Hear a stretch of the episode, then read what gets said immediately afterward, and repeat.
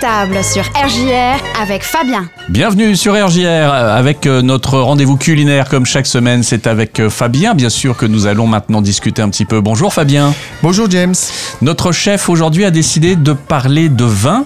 C'est bien ça, c'est la Saint-Vincent qui arrive. La Vincent, et si je te dis Côte de Beaune, Nuit Saint-Georges, Mouton Rothschild, Croz Hermitage, puis bien sûr le champagne, hein, puisque nous, en- nous sommes en Champagne. Tout à fait. De bonnes bouteilles de jus de raisin fermenté à consommer avec, modération. Alors, pour nos auditeurs jeunes permis, euh, c'est pas d'alcool du tout, hein, puisque 0,2 grammes euh, par litre équivaut à un verre de vin, donc Ouais, ce donc, qui euh, peut entraîner la première année d'invalidation hein, euh, du permis probatoire. Mm. Et puis nous, c'est 0,5 euh, grammes hein, pour les plus confirmés. Alors, ça équivaut à deux verres de vin ou 47, mon chéri. On s'est toujours la- posé la question de ce que ça pouvait représenter un mon chéri. Bah oui, mon chéri. 47 il en pour, faut euh, manger en 40, entre 47 Pour et faire 48. combien de... Eh ben pour faire 0,5 0,5, grammes, oui, ah, pour être ok. euh, positif à l'éthyl de Bah, je pense que t'as mal au ventre avant. Oui. Alors, euh, donc tu l'as dit, donc dimanche prochain, donc c'est le 22 janvier, donc c'est à. Saint-Vincent. Mm. Euh, Saint-Vincent, patron des vignerons, et ça tombe bien, donc nous sommes dans une région euh, viticole. Mm. Chaque année en janvier, les vignerons de Champagne, de Bourgogne et bien d'autres célèbrent la Saint-Vincent. Euh, les vignerons de chaque village se réunissent pour remercier leur saint patron de la vendange passée et se mettre sous sa protection pour l'année à venir. Mm. Alors, comme je suis toujours en avance sur mon temps, James, c'est la grande fête dans le coin. Euh, le 14 janvier à Château-Thierry. Bien joué. Je m'en excuse, hein, mais là, j'ai pas fait exprès. C'est-à-dire, ben voilà, c'était la semaine dernière, le Mhm. 14. Euh, mais pas de panique, hein, vous pouvez assister à celle qui aura lieu tout près de chez moi, à Vanneau-le-Châtel, Ah. le 28 janvier. Bon, c'est à 80 km de Reims, mais il y a encore un peu plus loin, à Couché en Bourgogne, près de Gevrey-Chambertin. Bon, c'est une- 2, 2h48 par l'autoroute. Euh, au programme du week-end, procession des confréries traditionnelles en musique, une cérémonie à l'église, des dégustations de vin de Bourgogne et des spécialités du terroir, de spectacles itinérants, le tout dans une ambiance conviviale. Ça, Alors, c'est bien. bon, blague à part, je pense quand même qu'il y aura peut-être quelque chose à côté de chez vous, je suis pas sûr. Oui, mais- quand tu dis à côté de chez vous, euh, en fait, toutes les régions viticoles proposent la Saint-Vincent. Alors, euh, c'est une Faites bonne... la Saint-Vincent. Alors, c'est- moi, je- pour, euh, pour être honnête avec, avec toi, en Alsace, je n'ai jamais vu la Saint-Vincent. D'accord. J'ai recherché, j'ai fait mes recherches. J'en ai pas vu non plus. J'ai vu qu'au Bordeaux, ça, dans le Bourgogne, Bordelais et en Champagne, ça se faisait. Après, je suis pas sûr. Donc, euh, regardez bien. Alors, pourquoi la Saint-Vincent, me diras-tu? Pourquoi la Saint-Vincent? Alors, j'ai fait mon enquête, tu m'étonnes. Hein, tu t'y penses bien. Et après de sérieuses recherches, aucune théorie ne fait l'unanimité, mais plusieurs hypothèses restent plausibles. Alors, voici les plus populaires. Alors, ce serait simplement la première syllabe de son nom qui le lie au vin. Vin, Mhm. Vincent. Bon. La date de la Saint-Vincent, le 22 janvier, correspondait autrefois au début de la taille, Mhm. symbole du réveil de la, de la vigne. D'accord. Encore, encore un symbole, tu vois. hein. Certains mettent en avant le vin comme un symbole du sang de Christ pour l'Église. Vin, sang. Donc, on rappellerait donc vin et sang. Le sang Mhm. Ouais. de Christ, vin, sang. Bon. Pour d'autres, Saint Vincent aurait été torturé, alors ça c'est plus gore, enfin c'est ce que je pense, à l'aide d'un pressoir. Donc on presse bien euh, Ah, mais c'est Vincent. Saint Vincent. Et son sang aurait été versé tel le jus de raisin. Donc là, c'est digne d'un film d'horreur. Là, c'est.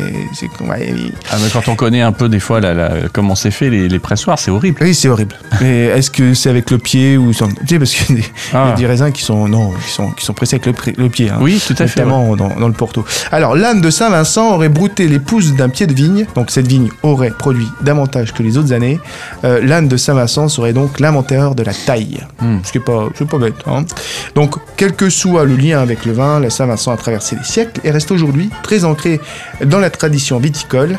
Et puis, il y a aussi l'adage, le 22 janvier, à la Saint-Vincent, l'hiver meurt ou reprend. Hmm. J'ai regardé un peu les, les températures, hein, ça, ça se rafraîchit un peu, euh, James. Alors, je, donc je l'ai dit, alors Légion le vin, toute une histoire qui commence dès l'Antiquité avec les civilisations polythéistes qui nommèrent les dieux, donc Dionysos, que je, Mhm. je pense que tu... hein, dans, chez les Grecs, Bacchus, Bacchus, hein, forcément. chez les Romains, et Mhm. Osiris, chez les Égyptiens. Mhm. Euh, le vin et la religion entretiennent depuis l'Antiquité donc des rapports étroits. Il a été et reste un élément important des pratiques rituelles et sacrificielles. Eh bien, on mettait dans le tombeau bien souvent des jarres de vin, non pas que du vin, il y avait du miel et plein d'autres Mhm. choses, mais il y a aussi du vin. En Grèce antique, il est à la fois l'objet d'un culte et un symbole de la culture. Et puis à la Saint-Vincent, on invoque Mère Nature. Hein, on l'a dit, hein, mais c'est important de le rappeler pour une bonne récolte, pour que les dieux soient cléments. Procession en habit traditionnel, musique, cérémonie religieuse. On espère avoir une bonne récolte.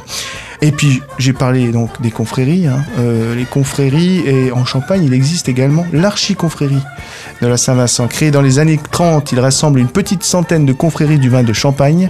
Pendant de nombreuses années, les célébrations resteront cependant très locales, hein. mais ce n'est qu'au début des années 90 que l'idée d'une grande fête commune fait son apparition. Euh, cette grande fête, née à l'origine à Épernay, se déroule maintenant régulièrement dans d'autres villes historiques de Champagne, comme Reims, Troyes ou Château-Thierry, et vient en complément des fêtes ayant lieu dans chaque village. Et puis, comment ne pas évoquer le vin et la gastronomie, patrimoine sûr. de la France, Bien le sûr. vin qui a évolué avec les années, hein, Mhm. de l'Antiquité jusqu'à nos jours, Euh, le vin produit localement sur différents territoires, leur vignoble d'Alsace, le vignoble du Jura, en Bourgogne, le Beaujolais, euh, les vins de Savoie, les vins du Côte-du-Rhône, Provence, Côte d'Azur, Languedoc-Roussillon, Sud-Ouest, Bordeaux, vin de Loire, et puis euh, ça c'est les grands crus, euh, mais vous avez aussi des petits vins euh, Mhm. en Lorraine, euh, en, en nord de France, on en fait aussi du vin. C'est vraiment le patrimoine de la France. Moi, pour la petite anecdote, j'ai appris ma géographie grâce au fromage et au vin lorsque j'ai fait l'hôtelière, l'école hôtelière. Euh, et puis euh, donc le vin qui est magnifique, qui se marie avec une entrée, un plat, un fromage, un dessert. Le vin qui attendrit, qui parfume les chairs lors d'une marinade, qui donne tout son arôme lors d'un déglaçage de sucre après avoir fait rissoler une viande. Le vin qui donne la couleur de la sauce, qui lui donne son caractère. D'ailleurs, un petit conseil, prendre toujours un bon vin. Euh, lorsque vous faites une préparation euh, genre un bourguignon tout ça parce que la qualité de votre plat va aussi dépendre de la qualité du vin que vous Mhm. allez prendre puis après bon vous buvez, vous buvez hein, cette, euh, cette bouteille. Euh, que seraient les moules marinières sans son vin blanc? Tout à fait. Une entrecôte marchand de vin, un coco vin sans son vin rouge, Oh là là. un bourguignon sans son bourgogne, une choucroute sans son riesling. Bref, pour toute bonne préparation à base de poisson, de crustacés ou de viande et même de dessert, hein, la Mhm. poire au vin par Bien exemple, on y ajoute quelques décilitres de vin. Mhm. Donc le vin important dans la gastronomie. Il y a également donc des préparations à base de madère, hein, de cognac, de porto, de whisky. Alors ça, bien entendu, c'est pas considéré comme des vins, mais on peut aussi les intégrer dans l'alcool qui va permettre euh, de préparer de bons petits plats. Euh, une petite recette, enfin une petite, non, une recette Euh, non, pour non, finir. Une recette. Une recette pour finir. La sauce Bercy qui accompagne très bien une entrecôte, un steak, un rôti de bœuf. Alors ça, c'est une technique que vous pouvez en finalement adapter à tous vos plats, euh, ce qu'on nous appelle minute. C'est-à-dire que quand vous faites sauter une viande, hein, que ce Mhm. soit une escalope, de veau, euh, peut-être aussi d'agneau, hein, on peut également avoir cette technique. C'est-à-dire que vous prenez votre pièce de viande, vous la faites donc dorer euh, à la cuisson que vous voulez sur chaque avec toujours de la matière grasse, alors soit de l'huile d'olive, Mhm. soit du beurre, c'est c'est comme vous, vous voulez. Et ensuite, on va euh, faire une sauce. Alors, on va prendre 80 grammes d'échalotes que l'on va ciseler, c'est-à-dire hacher finement, 10 centilitres de vin blanc, 40 centilitres de fond de veau lié, Mhm. 40 grammes de beurre et 20 grammes de persil. Alors avec ça, une fois que notre viande est sautée dans la poêle par exemple, on dégraisse, c'est-à-dire on enlève la graisse. On fait suer, c'est-à-dire on va faire euh, ressortir l'eau de végétation donc de, de nos échalotes euh, et après on va déglacer au vin, hein, euh, au vin. Alors soit rouge, soit blanc. Là, pour la sauce de Mhm. Bercy, c'est du vin blanc. Ouais. Euh, une fois que nous avons déglacé, on va laisser réduire notre vin et on va rajouter le fond, le fond de veau qui a été préparé bien avant. hein. Euh, du fond de veau, vous pouvez en retrouver hein, facilement euh, en supermarché, donc dans des petites boîtes. Et une fois que vous avez euh, fait cela, vous laissez un petit peu réduire et vous rajoutez au dernier moment hors du feu un petit peu de beurre. Ce qu'on appelle, nous, on va monter au beurre. Ouais. Euh, alors, il y en a qui font ça avec du fouet, il y en a qui font ça avec une spatule. On vanne, c'est-à-dire on, tourne tout doucement. Ça va donner de l'onctuosité, du brillant à la sauce. Et en fin de, de- de préparation, avant d'envoyer, comme on dit, un petit peu de persil haché. Et puis j'ai envie de te dire, euh, à table, James. Allez, on y va tout de suite. Euh, Merci beaucoup, Fabien. Merci, James.